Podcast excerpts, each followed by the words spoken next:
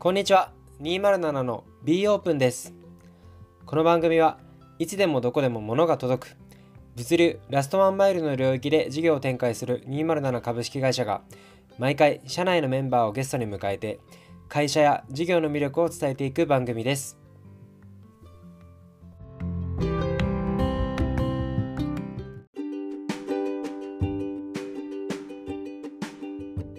じゃあ、ここからはちょっとあの話の流れ変えまして、会社組織みたいなところについてフォーカス当てて、小林さんにお話を伺っていきたいと思ってます。はい、ありがとうございます。はいまず一番最初に改めてなんですけど、まあ、会社の中でのご自身の役割とかポジションについて簡単にご紹介いただいてもよろしいですか？はい、えーと、自分の役割に関しましてはもう隙間便全体をもう統括して現場であったりとか隙間便に携わることは自分が全部意思決断をしてるみたいなポジションになります。なんか分解してみるとどういう要素がありそうですか？要素としては隙間便って、えっと、まず2パターンあって1個がこの毎日荷物配達実際にしているので毎日の荷物を滞りなく配達するっていう現場配達員の管理だったりとかこう荷物の管理だったり部分っていうのが一つと、まあ、隙間便って現状の維持だけでなく拡大するってところが未来展望にあるので拡大に向けての動きってこの二軸で動いてます。ありがとうございます。なんだろうメンバーってどれくらいいるんですか？あメンバーですね、現在ですと、まあ、隙間便、定期的に、まあ、週それこそ3以上入ってくれてる配達員が5人程度で、週1とかがまあ何人かいて、もう本当に日雇いで1日だけの出会いみたいのもあありますね。そうすると、まあ、ギグワーカーですもんね。あ、そうです、ギグワーカーですね。月で言うと、それこそ日雇いさんまで含めたら、本当に30とかは関わってるのかなっていうぐらいですかね。メンバーが固定されないで、本当にいろんな人が来るのをマネジメントするって、もう聞いただけで僕発狂しそうなんですけど、はい。よくやってますね。いや、本当に、これはもう今だけでなく、昔から日雇いの人をマネジメントするみたいなのをやっていて、なんだろうな、本当にもう経験積み上げていくしかないもうこういう会話をして、こういう返答を最初の教えたりするとき、伝えたりするときに帰ってきたら、きっとこういう人なんだろうっていう想像をもう仮説持ってやっていくみたいな感じです。いや、僕には絶対できないんで、めちゃめちゃ尊敬します。はい、難易度ありがとうございます。はい。あの改めてなんですけど、その会社の中で小林さんのミッションみたいなのをどういうふうに捉えられ捉えられてるかについてはいかがでしょうか？そうですね、自分の今のポジションだった役割がさっき伝えたように、隙間便っていう部分にあるので、隙間便をもうなんだろう、グロースさせる、成長させる、もう成功させるってことによって、まあ、会社だったりこうメンバーに影響を与えるみたいなところだなっていうふうに、インパクトを与えるみたいなところだなって思っています。ありがとうございます。まあ、なんか短期目標、長期目標みたいなところについてもお伺いしたいんですけど、その事業としての短期目標はいかがですか？あ短期目標は今本当に自転車リアカーが絶対必要だって隙間見の中で定義してるので、もう自分たちが思うこう配達完了数を上げられる、誰もがあの一定以上の配達完了数を上げられる自転車リアカーがこれだっていうのをもう確立することが短期目標で長期目標は隙間便ってこう今の拠点が成功するだけじゃなく拡大して展開していくっていうところが未来のところにあるのでもうこの拠点だったりとかこういう仕組みが整えばどこにでも拡大できるギグワーカーでどこの地域でも荷物が運べるっていう仕組みを確立すること、この2個が自分の中での目標になります。ありがとうございます。なんかちなみに言える範囲でいいんですけれども、その今の追ってる KPI というか、はい、その1時間あたりの配達の個数であったりとか、荷物の数であったりとか、なんかそういう KPI ってどういうふうになってるんですか？今は、えっと、1時間あたり誰が配達しても1時間15荷物以上配達完了しようっていうのが一応定義している KPI になります。現状どれくらいなんですか？現状、今いる配達員の、えっ、ー、と、もう本当、えっ、と、そうですね、プロ、車で配達しているちょっとプロっていうのは、ちょっと隙間便の展開とはちょっと別になってしまうので、そこを除くと、大体10から11ぐらいが1時間の配達完了数になってます。なるほど。それをまあ、リアカーであったりとか、まあ、いろんなものを駆使して、どんどん上げていくみたいな話ですかね。あそうです。毎日そこについて取り組んでます。ありがとうございます。日々の業務フローというか、ルーチンみたいなところについてもお伺いしたいんですけれども、まあ、なんか例えばメンバーの中での定例であったりとか、まあ、深夜さんへの報告であったりとか、なんかそういうのってどういうふうに運用されてるかお伺いしてもいいですか？あそう社内ですと、もう隙間目に関しては基本的に深夜さんとお話しして進めていく流れになっていて、朝に朝会代わりに深夜さんと今日こんな感じでこれに取り組みますみたいなところと、まあ、昨日の振り返り軽くするみたいなところを行ってから、そこからもう現場入りみたいな感じです。現場で荷物を仕分けて、配達員が来るので、もう配達員来たら指示出して、そうですね、配達のトラブルとか起きたら対応しつつ、その試行錯誤する部分に取り組むみたいな、もうあっという間に一日が過ぎていくみたいな形になります。ありがとうございます。なんかそのデイリーのミーティングとかって、なんか実際やり始める前とやり始めて、なんか変化とかって感じたりしますか？あそうです。ねやり始める前はもう本当なんか一人で結構考えてやっていくみたいなことが多かったので今こう自分が向かってる場所って本当に会社として正しいのかなみたいなそう隙間弁だけじゃなくて隙間弁は会社の中の事業なので会社の方向性とも合ってるかなみたいなすり合わせとか他の方からの意見アドバイスが今までよりかその行うことによって増えたなってところは安心ですかね。そうですね。増えたなってところありますありがとうございます。ちょっと話変わるんですけど、まあ、会社の中のメンバーですね、はい、なんかどういうメンバーが多いですかっていう、ちょっとざっくりな質問なんですけれども、いかがでしょうか？あ社内のメンバーで感じるのは、なんか仕事好きなんだなみたいな、みんななんか自分のやってる仕事が本当に楽しく好きで取り組んでるんだなっていうのが多いのかなって思います。まあなんか本当に夜遅くまで働いてる人もいれば、朝めっちゃ早い人もいれば、とにかくめっちゃ働いてますよね、みんな。確かにそうですみんな Slack にいつ行ってもメッセージ返ってくるみたいな感覚がすごいあります。誰に強制されるわけでもなく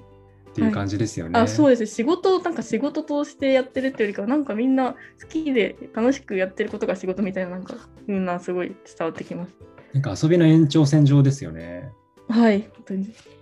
だからパフォーマンス出るのかなというふうに思いますね。はい。ありがとうございます。ちょっとあの小林さんご自身、他の会社も、あの他の会社というか、まあ、他の現場とかもいろいろご経験された中でなんですけれども、なんか他であんまり見ないチームとしての特徴みたいなのってあったりしますか？あなんだろう、チームの特徴で言うと、なんかルルール、ルールに縛られてない、なんかその必要な文化みたいなのはすごくちゃんと深夜さんが定義していて、浸透してるなっていう一方で、なんかその動きづらくなってしまう足かせみたいなルールがないことによってなんかそのみんながこう自然に動けてるなみたいなところがチームのすごい良さだなって思います。確かに。それはいいですね。ありがとうございます。これまでなんか組織で、まあ、組織とかチームで小林さんご自身がなんか実践したことでなんかうまくいったことうまくいかなかったことみたいなエピソードをいただいてもいいですか？組織でうまく、あ、そうですね。これ、なんかすごい難しい質問だなと思っていて、なんでかっていうと、自分もですね、スキマ便に関わる時間が多いこともあって、あまりまだ組織メンバーとなんか関わりが持ててないなっていうのはすごいあるんですけど、えっと、意識してるのは、えっと、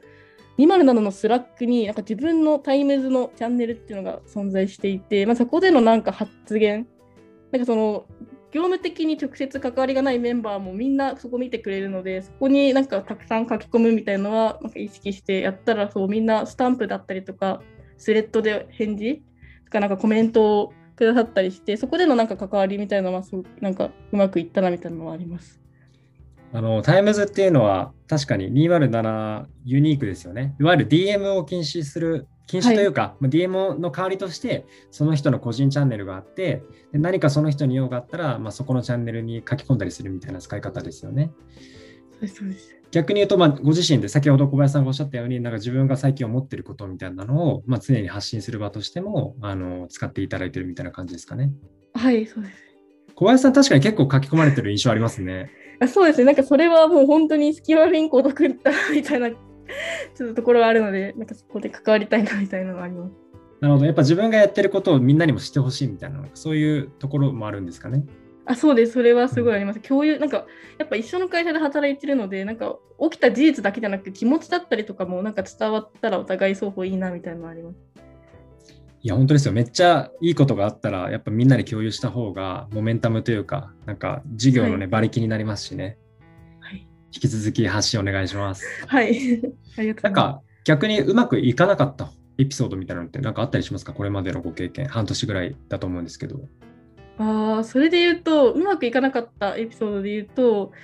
行動が少ないなってところですかね。なんか組織っていう部分、さっきもちょっと言ったんですけど、組織部分でやっぱ目の前の隙間便の事業に触れる瞬間の方が多いのもあって、まあなんか組織としてまだ何もこうアクションが起こせてないなみたいな実感はすごいあります。なるほど。なんかもうちょっと具体的に教えていただけたりしますか？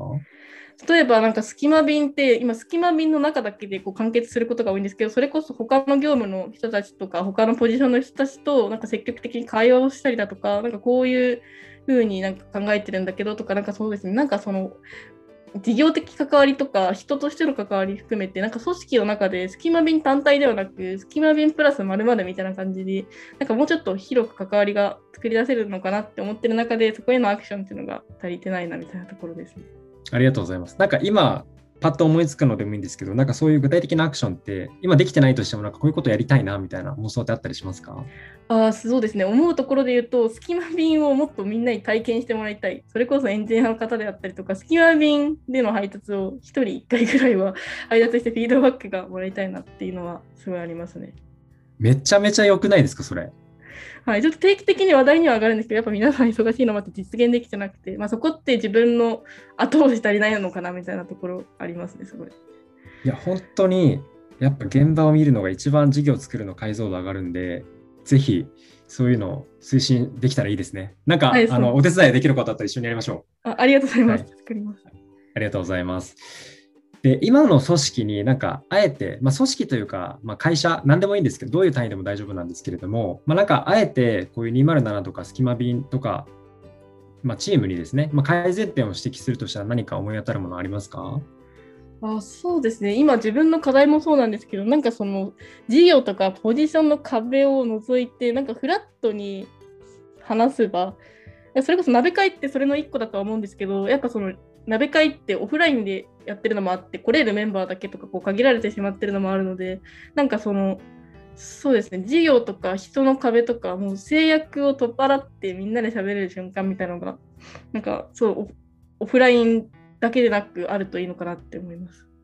確かになんかそもそもなんか鍋会って夜じゃないですか。はい。で例えば僕って子供が2人いて夜なかなかそういう場に顔出せないみたいな時に分かんないですけどオンライン鍋、鍋ランチみたいな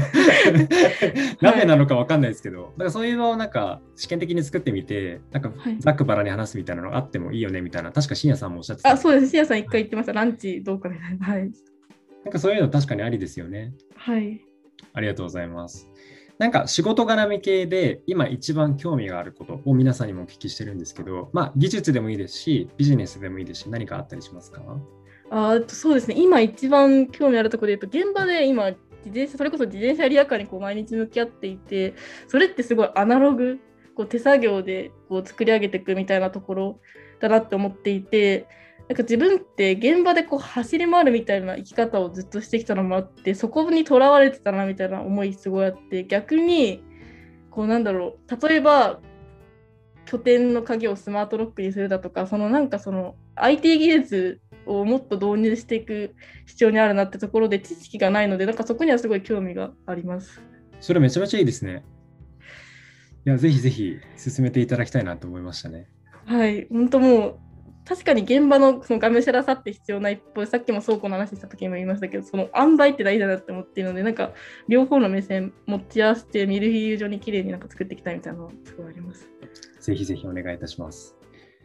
あとは、まあ、今後どういう組織にしていきたいみたいなところの思いについても伺ってもいいですか？あはい、えっと、組織についてなんですけど、やっぱりなんかその自分文化とか、このメンバーに惹かれてこう入社したっていうのもあって、なんかそこがすごい207の良さだなって思ってるので、なんかそこが、組織ってどんどん人数が増えていったときに、なんか初期にあったものが失われていかないようにしたいなって、かその人が入ってきたこととか、フェーズが変わったり、人数規模が変わって、新たなフェーズに進むのはいいなと思う一方で、初期にあった大事にしたいものっていうのが、こう消されていかないように、それをきれいに残っていたらいいなと思ってます。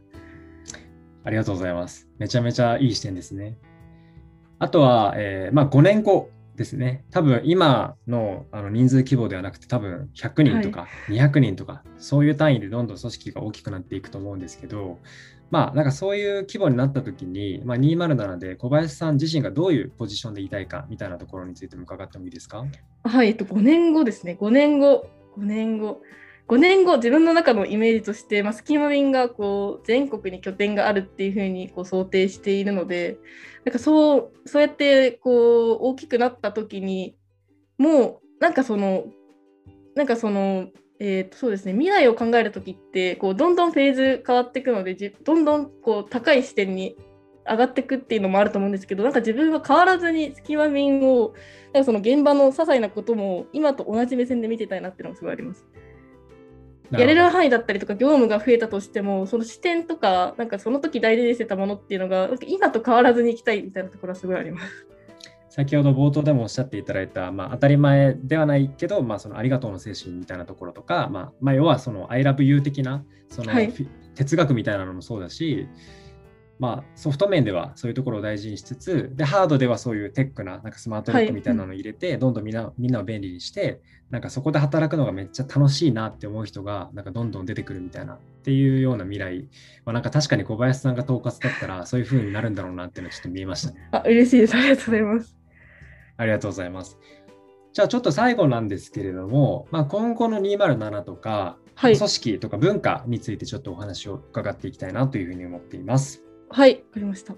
はい。で、まずなんですけど、ズバリですね、あの207で今後実現したいこの社会とかっていうところについて妄想でもいいので、何かあればお願いします。はい、わかりました。えっと、今ってこう隙間便はこう実際にアナログでこう配達員が配達するみたいなところがこうメインの事業となってるんですけど、ここってこうドローンで配達したりだとか、配達ロボット、専用ロボットみたいなのが今後、それこそ自動車の自動化とかが進めば出てくるのかなって思う一方で、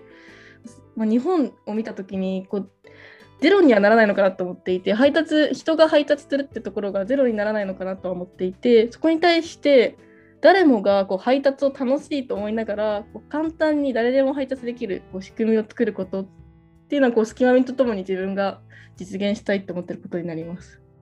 なんかギグワーカーっていうワードがなくなるかもしれないですよね、はい、もう。そうですね、なんかその配達しようと思ってなくても、こうここからここに移動するときに、なんかついでにやるみたいな、本当になんか配達が仕事とかではなく、フラットになんか、ただただ人が動いたりとかするのに、こう生活の一部になるみたいなのが、すごい実現したいなと思います。めちゃめちゃいいですね。ありがとうございます。ちょっと文化的な話になるんですけれども、207あの3つのバリューですか、えーとあると思いますと。で、はい、まあ、1つ目がスピード with quality、2つ目が B オープン、3つ目が 3S ですね。小林さん、どれが好きですか？一番好きなのは B オープンですね。はい。その心をお願いします。いや本当になんか働く中とか人と接する中で何か一つでも掛け仕事作ったらなんかそれがあることによってなんかそうです他にもなんか言えないことだったりとかなんかその知らないことによって逆に相手が言わなかったことによって動きづらくなったりとか人との関係性でああの人ああ思ってたんだみたいな後から知ってじゃあこういう会話できたのになみたいなとか思うことって人生の中ですごい経験上多くてでも B オープンっていうのがあることによってそういうのが全く生まれないなっていうのはすごい実感しています会社の中で。確かに情報の透明性がそういう人間関係のなんか複雑さみたいなのを排除してすごいシンプルに本当にみんなものことに向かって仕事できる環境を作り出してるみたいなのにつながってるかもしれないですね。はい、あとはこう思いですね、なんかこう B オープンだって定義上みんながいるの存在してるのでなんかこう言われない何かがあるんだろうみたいな裏をなんか想像する必要がなくなるっていうのがすごい働きやすさを感じます。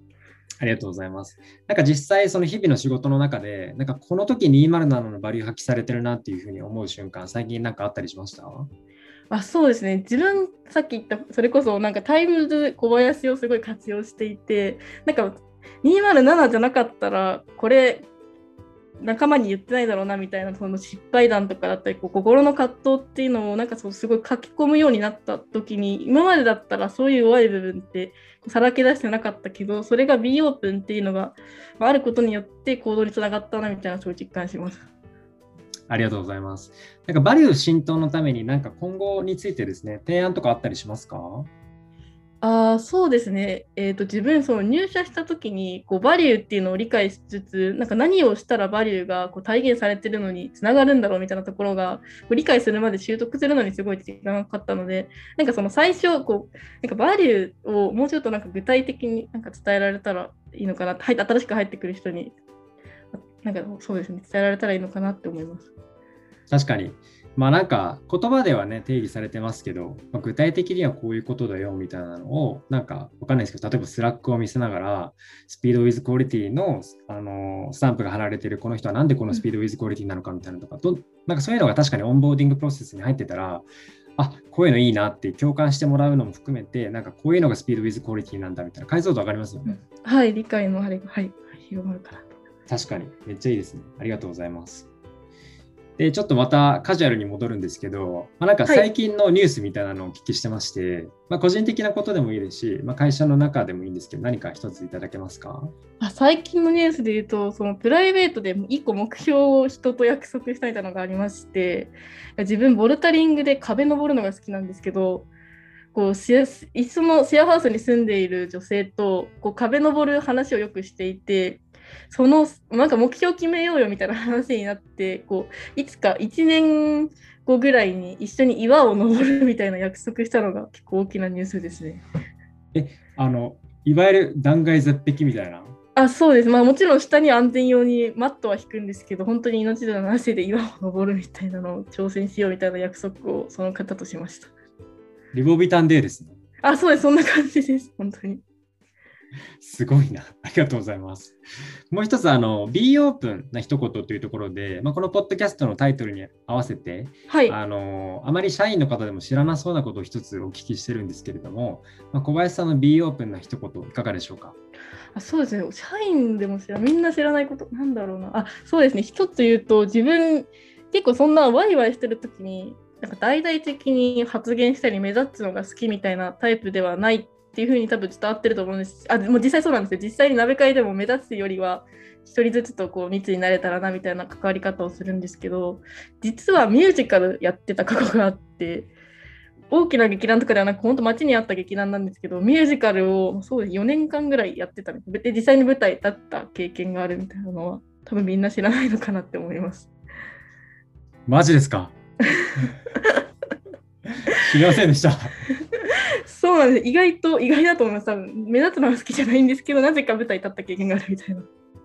すごいな。それはなんか自分でやりたいと思って始めたんですか？いや、本当今よりも喋れなかったんですよ。人と喋るのも怖すぎてできないみたいな人間で、このままじゃ社会でやっていけないって思って、どうしようみたいなのになって、あ、じゃどういう人が逆に輝いてるんだろうっていうののイメージ像がミュージカルの舞台に出てる人みたいなイメージで、あ、じゃあもうそこに追い込まれなきゃ変われないぞみたいになって応募するっていう。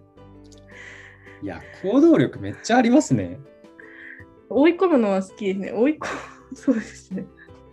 いや、めちゃめちゃいいですね。ありがとうございます。はい。で、今後どういう人と働きたいかについてもメッセージいただいてもいいですか？あそうですね、今後どういう人と働きたいか、あそうですね、今、そうですね、207を見ていても、さっき言った通り、仕事が好きっていうのが、なんかみんな共通、なんか共通項としてあるのかなって思っていて、やっぱり、毎日仕事って取り組むので、それが仕事だみたいな、嫌だなみたいな思いじゃなく、なんか楽しく仕事してる人とのつながりっていうのを、楽しく学学ぶこと自体が楽しいみたいな、でそれを人とこうアウトプットしたり、人から学んだりみたいなのを、なんか楽しくやってる人と働き続けたいなっていうのはあります。ありがとうございます。じゃあちょっと最後に一言何かお願いします。あはい、自分本当、隙間便を毎日担当しているので、なんかちょっとでも自分と働いてみたいなとか、隙間便ってどんなんだろうって興味持った方は、そうですね、ご連絡いただけると嬉しいです。はい、今日は小林さんに来ていただきました。お忙しい中、お時間ありがとうございました。はい、ありがとうございました。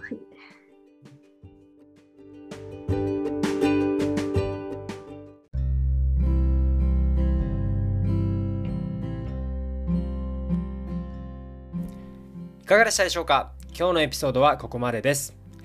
気に入った方は Spotify の方はフォロー、Apple Podcast の方はサブスクリプションに登録お願いします。また、207社では現在全方位で採用中です。少しでも気になった方は、 description 内の弊社の Notion の採用ページから応募お待ちしております。